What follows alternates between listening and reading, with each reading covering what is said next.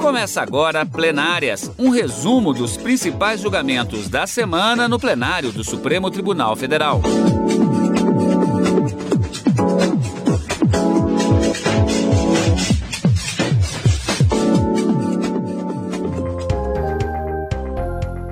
Hoje com os principais momentos da sessão do dia 20 de abril de 2022. Karina, sessão única na semana por conta do feriado do dia 21 de abril e também uma sessão única do ponto de vista de que não houve intervalo e com um dos grandes destaques possivelmente do ano, exatamente o julgamento da ação penal envolvendo o deputado Daniel Silveira acusado de crimes relacionados a procedimentos que seriam antidemocráticos. É, exatamente. O questionamento era justamente sobre dois dispositivos da Lei de Segurança Nacional e o argumento da defesa que foi trazido é de que essa lei teria sido revogada em 2021 por uma nova lei e que o, o, deputado não poderia responder por esse crime aqui no Supremo Tribunal Federal. No entanto, nessa sessão plenária de quarta-feira, que se alongou para além do, do, horário das 18 horas, que normalmente é o horário que o ministro Luiz Fux finaliza as sessões, mas acredito que considerando o feriado da quinta-feira e que não haveria sessão plenária, os ministros resolveram é, seguir até o final do julgamento e concluir o julgamento dessa ação penal condenando o parlamentar, deputado federal Daniel Silveira, a uma pena de oito anos e nove meses de prisão no regime inicialmente fechado e também ao pagamento de aproximadamente 200 mil reais em relação a dias multa por conta de um dos crimes também que ele estava respondendo. Eram três crimes que compunham a acusação, a denúncia apresentada pelo Procurador-Geral da República. E um deles, os ministros não aplicaram a legislação, considerando que essa lei de 2021, que é o argumento da defesa teria revogado a Lei de Segurança Nacional, mas pelo entendimento da maioria do plenário, não revogou, apenas deu um tratamento diferente eh, eh, em relação à sanção, mas manteve a conduta disse que essa nova lei seria mais benéfica e, portanto, deveria retroagir. E com relação a um dispositivo, então, eles acabaram não condenando o, o réu. Mas, em relação a um outro dispositivo e a coação no curso do processo, houve essa condenação no plenário do Supremo Tribunal Federal por maioria de votos, mais uma vez. Ficaram vencidos apenas ministro Nunes Marques, que entendeu que, apesar das, das palavras duras, chulas do deputado, isso refletia uma mera opinião do parlamentar e que estaria cobertada pela chamada imunidade material prevista lá na Constituição Federal e que, portanto, é, o deputado não poderia ser condenado por, esse, por essas opiniões, palavras é, proferidas no curso do mandato. Então, ele julgava improcedente a ação penal, ficou vencido sozinho nesse ponto. Ministro André Mendonça é, condenou apenas por um daqueles três crimes dos quais respondia o réu aqui no Supremo Tribunal Federal, a coação no curso do processo, e aí na dosimetria da pena ele aplicava uma pena menor do que aquela que acabou sendo firmada por maioria no plenário. Mas os detalhes desse julgamento a gente vai conferir aqui nesse plenárias que a gente preparou com todo cuidado para que possa, quem não pôde assistir à sessão, não é, Cadu? Isso. Possa acompanhar o voto bastante denso e que foi acompanhado pela maioria do ministro relator Alexandre de Moraes. Pois é, e no programa de hoje, portanto, nós vamos ver é, o grande destaque da semana, possivelmente do ano também, um julgamento de grande repercussão. Nós vamos rever e analisar os acontecimentos na sessão plenária da quarta-feira, dia 20 de abril. E daqui a pouquinho a gente vai ter mais detalhes a respeito disso.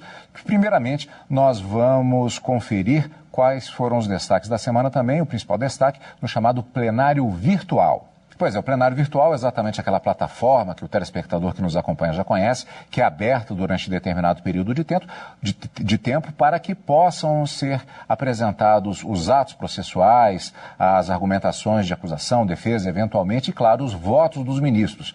É diferente da sessão plenária presencial de quartas e quintas-feiras, que pode ser realizada por meio digital, que foi uma característica durante todo o período da pandemia voltamos já às sessões presenciais, daqui a pouquinho exatamente o destaque da semana, como já dissemos. Neste plenário virtual, o Supremo começou a julgar normas de Goiás que fizeram reajustes em taxas de cartório no Estado. O julgamento tem prazo para terminar no dia 26 de abril. arguição de descumprimento de preceito fundamental foi proposta pelo Partido Humanista da Solidariedade, questionando dispositivos de uma lei de Goiás de 2002 e de um provimento da Corregedoria Geral de Justiça, que resultaram no reajuste da tabela de custas e emolumentos praticada no Estado. Para o partido, houve violação do princípio da legalidade e do não confisco. Alega ainda que a Constituição Federal estabelece que a taxa é pelo serviço e não pelo valor econômico do documento. Se assim fosse, o Estado estaria passando a ser sócio do cidadão nas transações comerciais que necessitassem de reconhecimento de firma. O caso, então, foi levado para julgamento no plenário virtual. O relator do processo é o ministro Luiz Roberto Barroso. Ele votou pelo não conhecimento da ação. Barroso destacou que, nos termos da Lei 9.882 de 1999, não será admitida arguição de descumprimento de preceito fundamental quando houver qualquer outro meio eficaz de sanar a questão. No presente caso, o relator ressaltou que não houve observância dessa exigência legal e que o STF, em idênticos atos normativos aos impugnados, reconheceu o cabimento de ação direta de inconstitucionalidade. Por isso, segundo o ministro, houve erro ao propor uma DPF. O julgamento tem prazo para terminar no dia 26 de abril. Também está em julgamento uma ação direta de inconstitucionalidade ajuizada pelo Procurador-Geral da República, questionando o dispositivo da Lei 12.832 de 1998 do Estado do Ceará, que reestabelece cargos extintos de advogado da Justiça Militar. Para o PGR, é incompatível com o texto constitucional a existência desse cargo como integrante do próprio Poder Judiciário, que terá as mesmas funções do defensor público, só que na Justiça Militar. A relatora do processo é a ministra Rosa Weber, que votou pela inconstitucionalidade da lei cearense, por entender que a norma extrapolou o modelo da Constituição Federal, já que restringe as atribuições da Defensoria Pública à assistência jurídica. O julgamento tem prazo para terminar no dia 26 de abril. Esse foi o plenário virtual na reportagem de Marta Ferreira. Agora a gente vai para o plenário presencial com o grande destaque da semana. Lembrando que vale a pena salientar que, mesmo com a volta do chamado plenário presencial, quartas e quintas-feiras, as sessões, já no impacto da tecnologia por conta da própria pandemia, elas podem ser realizadas também de maneira híbrida, com a apresentação de sustentações orais pelo meio digital que caracterizou todo o período é, das sessões por videoconferência, então, como também até próprio, os próprios votos dos ministros podem ser apresentados dessa forma. O destaque da semana é exatamente a questão do julgamento da ação penal contra o deputado Daniel Silveira. Antes mesmo da realização da sessão, houve movimentação em relação a esse processo especificamente. O ministro Alexandre de Moraes, do Supremo Tribunal Federal, ele multou em 10 mil reais a defesa do deputado federal Daniel Silveira por ter tentado atrasar o andamento do processo contra o parlamentar. Às vésperas do julgamento do caso no plenário do STF, os advogados entraram com vários recursos. Vamos conferir esse andamento e explicando um pouquinho mais, antes de sabermos como foi especificamente este caso neste julgamento, na reportagem de Carolina Chaves. Foram seis recursos apresentados pela defesa de Daniel Silveira no Supremo Tribunal Federal. Os advogados pediam esclarecimentos de decisões antigas do ministro Alexandre de Moraes, como a que manteve a proibição de Daniel conceder entrevistas sem autorização, de usar as redes sociais e de manter contato com outros investigados.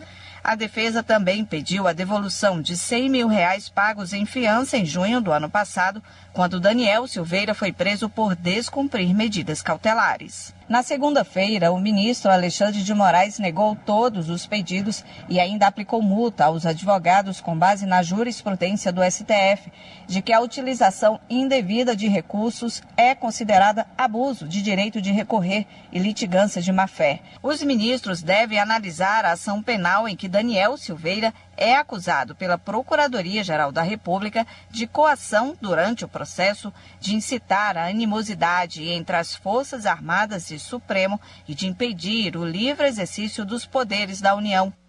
Sessão da quarta-feira, dia 20 de abril de 2022. O Supremo Tribunal Federal condenou o deputado federal Daniel Silveira a oito anos e nove meses de prisão por tentar impedir, com emprego de violência ou grave ameaça, o livre exercício de qualquer poder da União ou dos estados e também pelo crime de coação no curso do processo.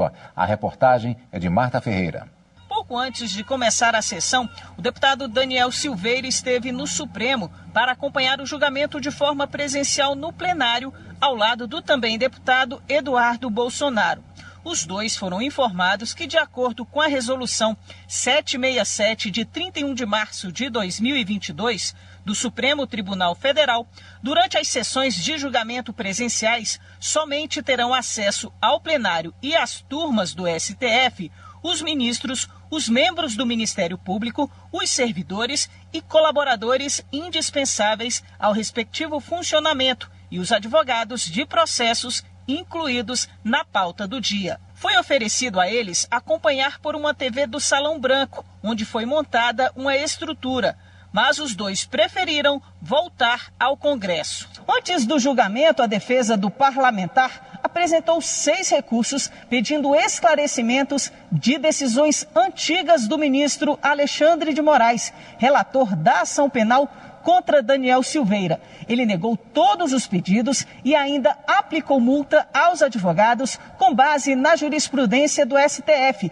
de que a utilização indevida de recursos é considerada abuso de direito de recorrer e litigância de má-fé. A sessão começou com atraso de quase uma hora e meia, porque o advogado de Daniel Silveira não apresentou comprovante de vacina ou teste de Covid, como estabelecido na Resolução 767 do STF, que cuida de medidas de combate à doença. Na oportunidade, foi interditada a, o seu ingresso no prédio do Supremo Tribunal Federal.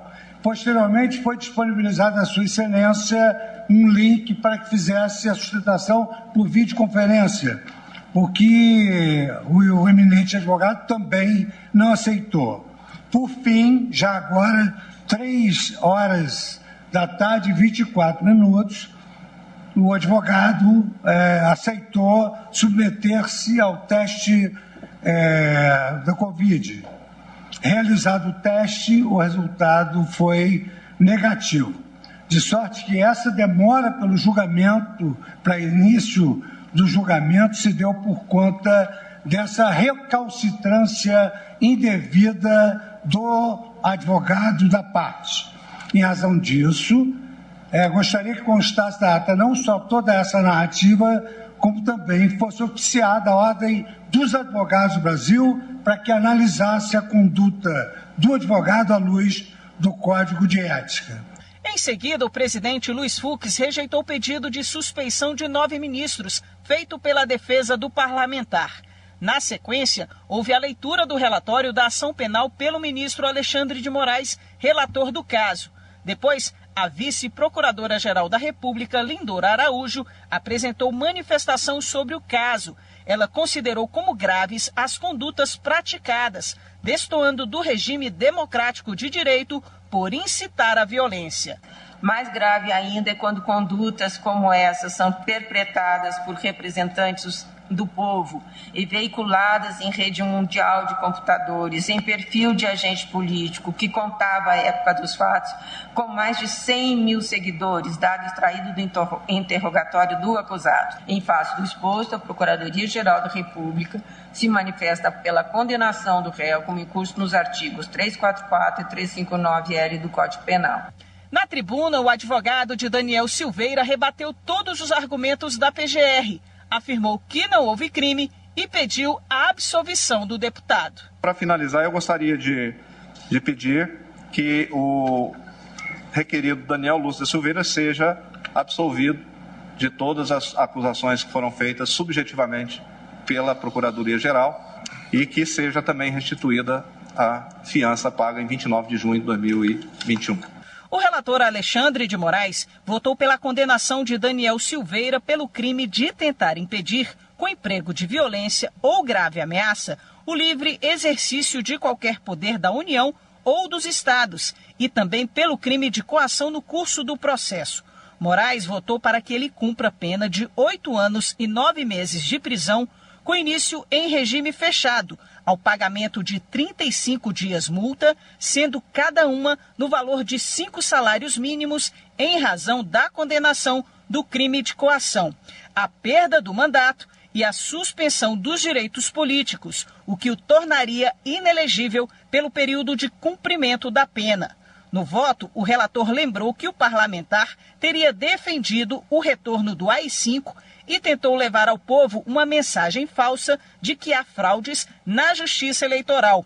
Ainda apontou que sem o Estado de Direito não existe democracia.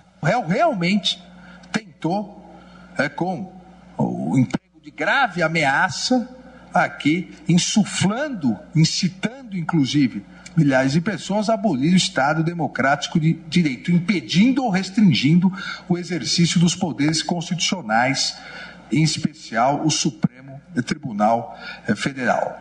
É, as graves ameaças feitas pelo réu consistiram em severas tentativas também de intimidação dos membros dessa Suprema Corte, buscando a restrição do exercício do poder judiciário. E sabemos, sem um poder judiciário independente, sem um poder judiciário autônomo, não existe Estado de Direito. Sem Estado de Direito, não existe é, democracia. O ministro Nunes Marques, revisor, divergiu do relator e rejeitou a denúncia, apesar de considerar as falas de Daniel Silveira como duras e absurdas. Da narração dos fatos descritos na exordial acusatória, não se evidencia ameaça capaz de concretamente causar mal presente, quanto mais futuro. As expressões citadas pelo Ministério Público Federal como de autoria do denunciado, consideradas grave ameaça, pretendeu hostilizar o Poder Judiciário, jogar um ministro dentro da lixeira, retirar o ministro na base da porrada, nada mais são do que ilações, conjecturas inverossímeis, sem eficiência e credibilidade, incapazes, portanto, de intimidar quem quer que seja, não passando de bravatas. O plenário, por maioria, acompanhou o relator e decidiu pela condenação de Daniel Silveira pelo crime de tentar impedir com emprego de violência ou grave ameaça o livre exercício de qualquer poder da União ou dos Estados, e também pelo crime de coação no curso do processo. Bom, Karina, vamos, portanto, fechar agora em relação à decisão do plenário. Aqui em discussão também a questão da liberdade de expressão. É, exatamente, Cadu. Vamos, vamos fazer uma, uma retrospectiva aqui sobre esses direitos fundamentais que são discutidos aqui na Suprema Corte, que é a Corte Constitucional e que deve proteger e resguardar esses direitos previstos lá, principalmente no artigo 5 da Constituição, mas não apenas no artigo 5 da Constituição, porque esses direitos fundamentais eles podem ser decorrentes. Ah, ah, desse capítulo que fala sobre os direitos fundamentais, que seriam os direitos individuais e coletivos do artigo 5 os direitos sociais do artigo 6 e seguintes, direitos políticos, direitos da nacionalidade, mas também tantos outros direitos previstos em tratados internacionais de direitos humanos que o Brasil tenha ratificado, além de outros princípios esparsos na Constituição. Mas quando a gente fala em direitos fundamentais, nós temos cinco pilares, vamos dizer assim, que, é, em que, que eles giram em torno, por exemplo, do direito à vida, igualdade, liberdade, propriedade e segurança jurídica. A liberdade veio mais uma vez ser questionada no Supremo por meio dessa ação penal, mas envolvendo a liberdade de expressão. E essa liberdade, assim como os outros, são direitos fundamentais relativos e não absolutos. Isso significa dizer que comportam exceções. Então, você tem liberdade, Cadu, para emitir a sua opinião sobre qualquer assunto. Mas há um limite para que essa liberdade de expressão seja efetivada. A Constituição diz que é proibida a censura. Essa é uma limitação para o Estado. Mas quando essa liberdade ofende, ameaça terceiros, e aí nós temos o direito penal e o direito civil também para resguardar o ofendido. Então, cabe indenização se porventura você for, tiver a sua honra ofendida, sem prejuízo de uma ação penal. E aqui, justamente, o que estava sendo discutido é essa alegada liberdade de expressão que o parlamentar tem e que a defesa é, buscava imprimir a, a, a, o convencimento no sentido de que, sendo ele parlamentar, teria imunidade a essas palavras e opiniões, porque estaria dentro do exercício da, daquele, da, daquela função de parlamentar, os ministros entenderam que ele foi muito além as palavras chulas é, proferidas contra não só os ministros da corte, mas também a instituição, o poder judiciário, não é? O, o próprio Supremo Tribunal Federal acabou tendo a sua honra ofendida e, e ameaçar todos esses ministros acabou indo além dessa imunidade e transbordando os limites constitucionais dessa liberdade de expressão. Tanto que o ministro Alexandre de Moraes no seu livro, ele fala isso também, no livro de Direito Constitucional, e no plenário ele repetiu essa mesma frase. Os direitos fundamentais não podem servir de escudos protetores para a prática de atividades ilícitas, de crimes. E foi exatamente isso que a maioria do plenário acabou concluindo. O deputado federal Daniel Silveira extrapolou na sua liberdade de expressão ao divulgar o vídeo e, e mesmo depois de ter sido preso em flagrante, depois colocado em prisão domiciliar, essa prisão domiciliar ter sido revertida, uh, uh, ter sido afastada e implementada contra ele medidas cautelares diferentes da prisão, com tornozeleira eletrônica, uh, teria violado, segundo o Procurador-Geral da República, algumas das proibições eh, determinadas em, por ordem judicial pelo relator ministro Alexandre de Moraes, mesmo assim ele acabou ele continuava ofendendo a Suprema Corte. Então, para a maioria que se formou, essa liberdade de expressão teria sido para muito além da proteção constitucional e que não deveria ser acobertada, inclusive não estaria dentro daquela imunidade material cuja defesa buscava imprimir esse convencimento. Então, condenado o deputado parlamentar a oito anos e nove meses de prisão, mais os dias multa em razão de um dos crimes pelo qual ele foi condenado, a coação no curso do processo. O ministro Alexandre de Moraes determinou que cada dia multa aplicado deve corresponder a pelo menos cinco salários mínimos vigentes à época, o que representa aproximadamente 200 mil reais de multa que ele deve pagar, além não é, da perda da liberdade, já que o, o início do cumprimento da pena deve ser no regime fechado. Como a gente viu, Ficaram vencidos apenas o ministro Nunes Marques, que julgava totalmente improcedente, e entendia o contrário da corte, que as palavras, né, que essas opiniões, embora chulas, proferidas pelo deputado, estariam acobertadas pela imunidade, portanto, a, a, a, denúncia não deveria ser levada até o final, deveria ser julgada improcedente, a ação penal. Ministro André Mendonça entendeu que apenas um dos crimes ele deveria ser condenado, ficou vencido também, a maioria que se formou acompanhou o relator.